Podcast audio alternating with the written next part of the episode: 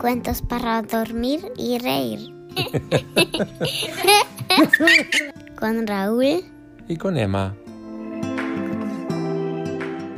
El ratón que comía gatos.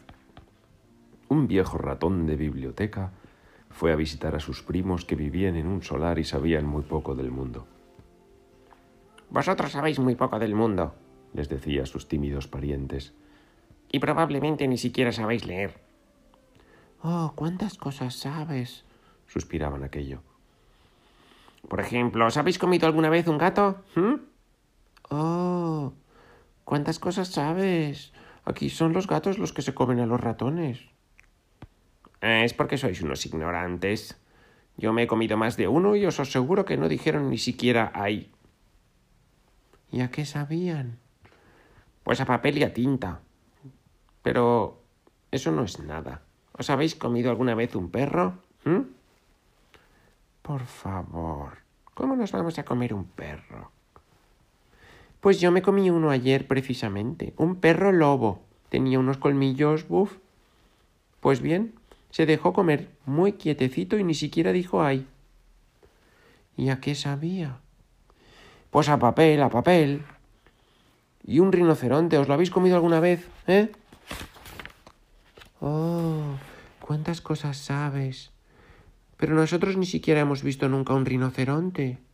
¿A qué se parece? ¿Al queso parmesano o al gorgonzola? Oh, se parece a un rinoceronte, naturalmente.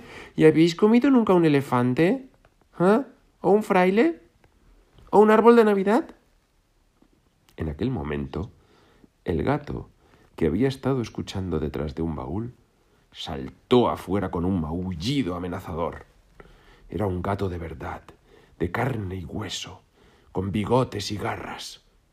Los ratoncitos corrieron a refugiarse, excepto el ratón de biblioteca, que sorprendentemente se quedó inmóvil sobre sus patas como una estatuilla.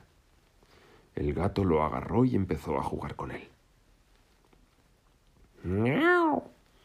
No serás tú, quizá, el ratón que se come a los gatos.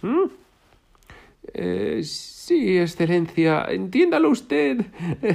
Al estar siempre en una biblioteca. Entiendo, entiendo.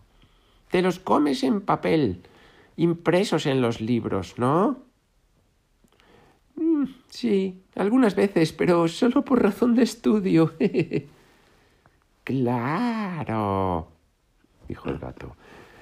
También a mí me gusta la literatura.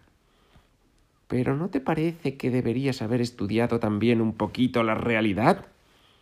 Habrías aprendido que no todos los gatos están hechos de papel y que no todos los rinocerontes se dejan roer por los ratoncillos como tú. Afortunadamente para el pobre prisionero, el gato tuvo un momento de distracción porque había visto pasar una araña por el suelo. El ratón de biblioteca regresó en dos saltos con sus libros y el gato se tuvo que conformar con comerse a la araña. Fin.